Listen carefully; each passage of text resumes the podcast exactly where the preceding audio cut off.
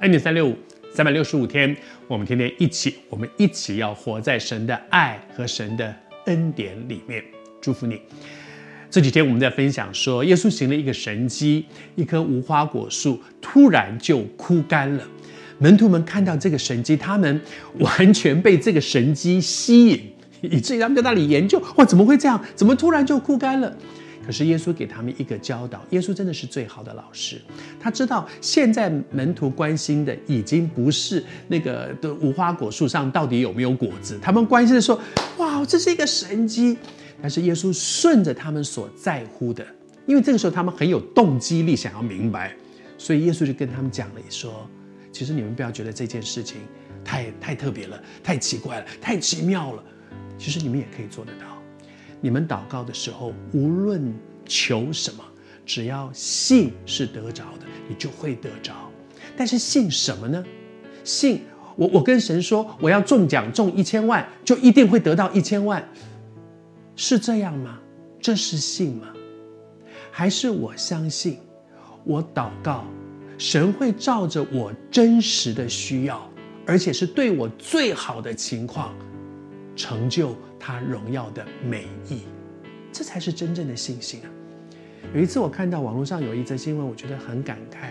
美国美国的那个 Lotus 那个就是我我们在他们讲是那个彩券哈，他们买那些彩券，然后中奖，他们去去查那些过去多少年来得到那个最大奖中奖的人，都是大极大的财富，但是有的夫妻。一路走来很好，可是中奖之后呢，弄得不愉快，离婚了。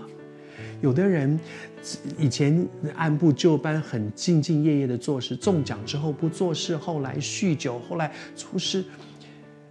有的时候我们以为，哇，如果现在让我中一亿新台币，我如果中呃几千万人民币，就会怎么样？不一定哦。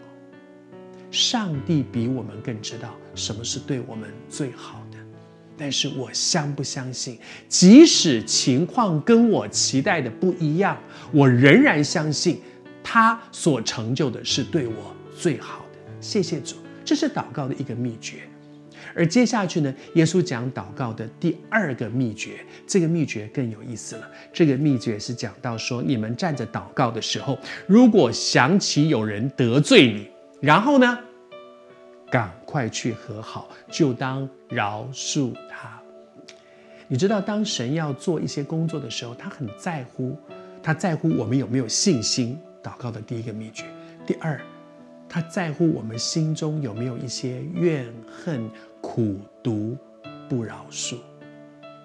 主知道这个时候。